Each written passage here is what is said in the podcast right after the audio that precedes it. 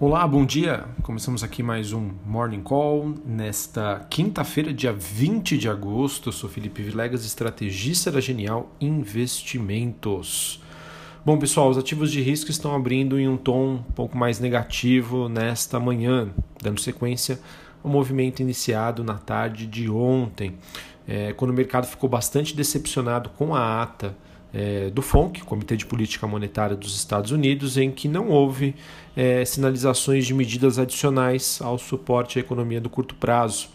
Além disso, o Fed disse ontem, na ata da reunião de julho, que o vírus representa riscos consideráveis para as perspectivas econômicas no médio prazo.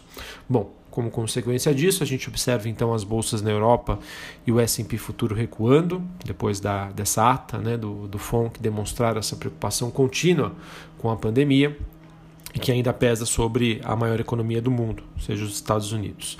As ações em Hong Kong caem pela segunda é, sessão consecutiva, à medida em que os Estados Unidos suspenderam seu tratado de extradição e acabou encerrando o tratamento tributário recíproco com a ex-colônia britânica.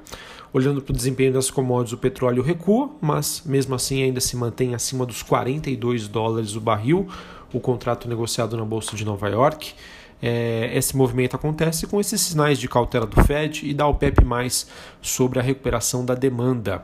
Os metais recuam em Londres e o minério de ferro cede com o aumento de embarques da Austrália.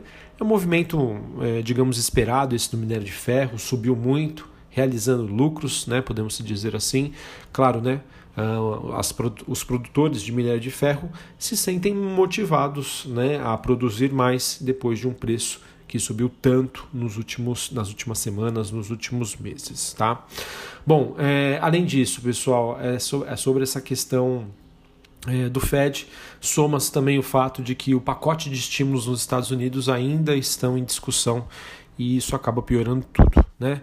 A última notícia que nós temos é que líderes do Congresso nos Estados Unidos estariam sugerindo que estavam procurando um caminho para reviver as negociações sobre os estímulos, mas qualquer acordo ainda deve demorar até setembro, ou seja, né, sem é, nenhuma sinalização desses estímulos. Com o Fed preocupado, né, o Banco Central Americano preocupado com a situação, isso acaba né, criando um ambiente perfeito para que os investidores sejam mais conservadores e acabem realizando os lucros ou revendo suas posições em ações, tá bom? Bom, digamos que a novidade também dos últimos dias ficou por conta dos dados de inflação mais altos, é, tanto aqui no Brasil quanto ao redor do mundo é, digamos que os leilões do Tesouro Direto dos Estados Unidos, a Treasury, é, está com baixa demanda e isso está fazendo com que aconteça um aumento da taxa de juros, principalmente quando a gente olha para a parte né, dos vencimentos mais longos. Isso foi um dos motivos das quedas dos metais preciosos ontem, né, com essa sinalização, é, digamos, essa cobrança do mercado em relação às taxas de juros que estão sendo vigoradas no momento. Bom, se isso for pontual, será apenas, digamos assim, uma fase aí de mercado, um movimento de ajuste, tá? Mas, e eu me questiono né, se isso está ocorrendo como uma forma de cobrança do mercado aos governos. Uma espécie de sinal de, dizendo o seguinte: olha, governo, é, precisa ser feito alguma coisa né? É, porque senão eu vou começar a exigir um prêmio maior se você quiser se financiar. Tá? É isso que acontece nos Estados Unidos e isso também é o que acontece aqui no Brasil. Tá? Já já a gente fala mais sobre isso. É, sobre essa cobrança né, do investidor exigindo juros mais altos para financiar o governo e não no curto prazo, quando eu olho ali para um horizonte de maior tempo. Ok? E o que eu observo é que se isso for uma nova tendência, né, poderá ter consequências importantes no cenário, nos preços dos ativos e nas locações. Tá? E assim, é, quero já prepará-los a todos né, sobre uma revisão nas estratégias de carteira, porque o, o, pode ser que os mercados financeiros passem por um momento de ajustes. Felipe, como que eu faço um reajuste da minha carteira? Bom, tem duas alternativas. A primeira delas é você sair de posições alavancadas, é você é, fazer uma realização parcial de posições muito vencedoras, ou até mesmo sair daquelas operações que você não está contente, tá? que você não está feliz. Uma outra alternativa, se você é um investidor de mais longo prazo, é simplesmente não fazer nada, ok? Se você gosta das ações que você tem em carteira, se você não quer ter essa preocupação de fazer uma alocação mais pontual, não faça nada. Aquela reserva, né, aquele dinheiro que você destinaria para as ações, guarde ele, coloque na renda fixa e espere para comprar ações em momentos mais oportunos que podem ser que aconteçam mais à frente, tá bom? É, então é isso que eu a, a princípio tenho sobre essa visão aí de cenário em que me parece, né, com o que a gente tem aqui, ainda é muito cedo para afirmar isso, mas eu vejo que estamos cada vez mais próximos de uma mudança, né, de uma reestruturação, de uma reavaliação do portfólio por parte dos investidores, e isso a gente já começa a observar no mercado, né? É, no curto prazo aí cheio de volatilidade, uma menor tendência de alta, realizações de lucros, enfim, pessoal, o tamanho desse movimento o quanto ele vai durar, se ele vai começar ainda é incerto. Mas se você é, é de um, do tipo de investidor mais conservador, acho que vale a pena aí correr o risco de ter essa postura né, é, mais conservadora, realizar lucros, é, ser mais seletivo e, claro, sempre buscar a diversificação. A diversificação é o último almoço grátis do mercado tá certo?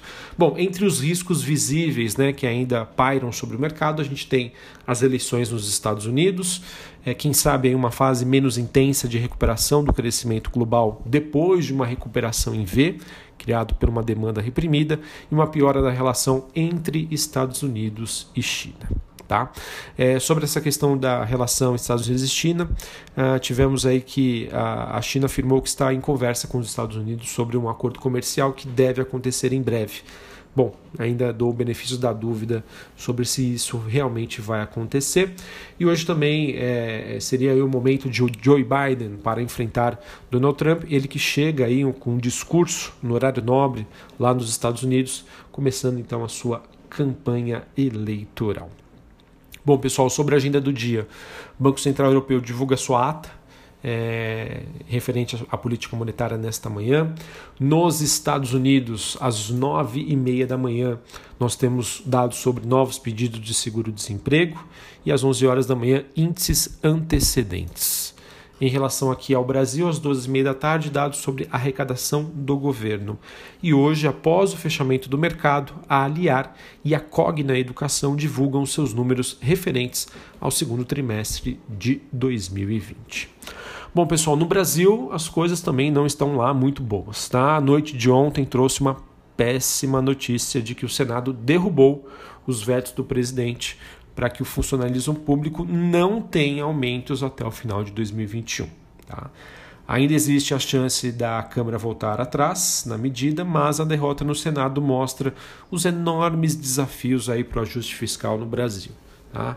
Ou seja, se num pior cenário a gente caminhar aí para o que economistas chamam de abismo fiscal, a gente pode também vivenciar movimentos agudos de baixa dos ativos aqui no Brasil, menor crescimento, possibilidade de maior desemprego, inflação, juros mais elevados. Tá? Isso num, num cenário aí, é, de mais médio prazo, se nada for feito hoje. Tá? Parte desse movimento a gente já começa a observar nos ativos, principalmente no dólar e nas taxas de juros, é, olhando mais a longo prazo. É, isso foi bastante refletido aí nas últimas semanas é, sobre o que poderia acontecer, qual seria o destino desses ativos caso nada for feito. Tá? Sim, ainda há tempo para a gente escolher aí um caminho de ajustes e reformas, e quando eu falo a gente, eu estou querendo dizer governo, congresso, enfim. Mas aos poucos a gente vê aí que a paciência do investidor parece estar se esgotando. E isso fica muito evidente, mas muito evidente quando a gente vê o real tão depreciado frente a moedas de países emergentes em que estão em situações, se a gente observar, bem piores do que do Brasil. Mas enfim, a gente espera que isso seja é, direcionado novamente, né? O mercado brasileiro dando sinais claros de que o governo precisa fazer alguma coisa. Bom, para a gente finalizar aqui a parte do noticiário corporativo, é, a gente teve a Bolsa divulgando a sua prévia operacional O volume financeiro médio diário no mês de julho é, ficou em 29,1 bilhões de reais, um crescimento de 74,2% na comparação ano a ano. Em relação a junho, queda de 10%.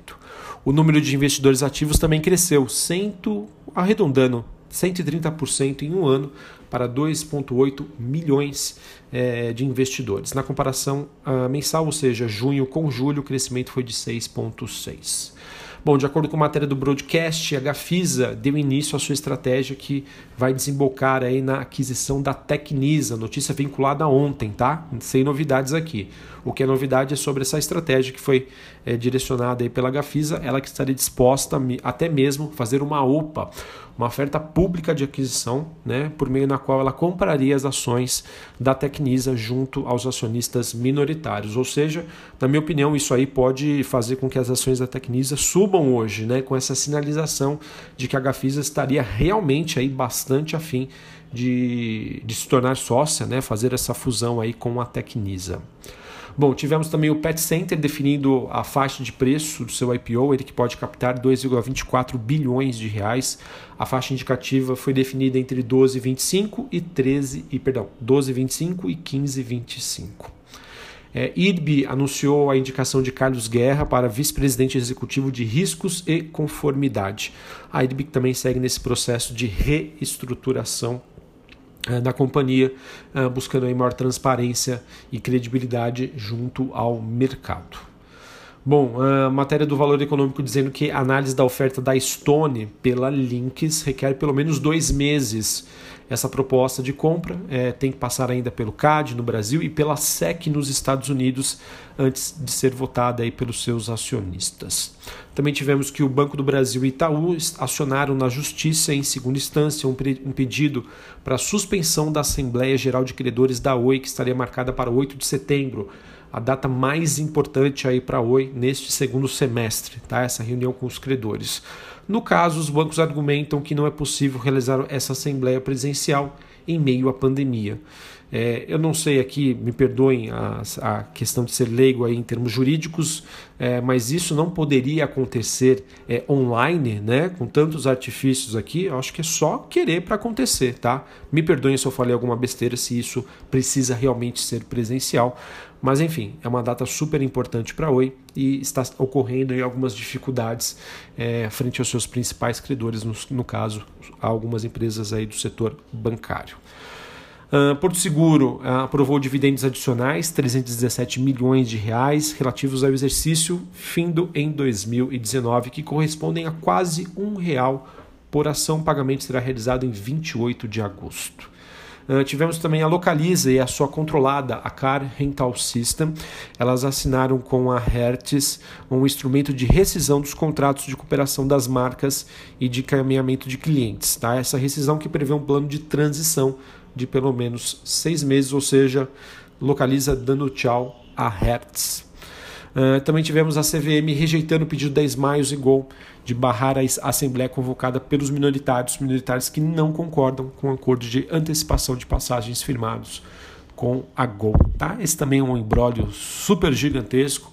Uma pena, é, empresas de fidelidade né, de clientes, a Smiles, é, só que com seríssimos problemas de governança também, que acabam afastando aí os investidores.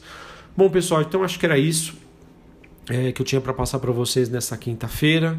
É, não sei qual vai ser a duração disso, mas a gente observa cada vez mais os investidores tendo postura, uma postura mais conservadora. Então vocês podem adotar essas estratégias que eu comentei com vocês, tá? Lembrando, pessoal, tudo isso que eu falei para vocês muda, tá? Se a gente tiver uma vacina, se a gente tiver um anúncio de um pacote nos Estados Unidos, ou se a gente tiver um endereçamento para as questões fiscais no Brasil. Isso muda assim rapidamente, vocês sabem quanto, como o mercado funciona. Mas enquanto a gente não tiver isso, tá? É, eu acredito que os mercados devem ficar lateralizados ou até mesmo indicar aí quedas mais fortes. Um abraço, até a próxima, valeu!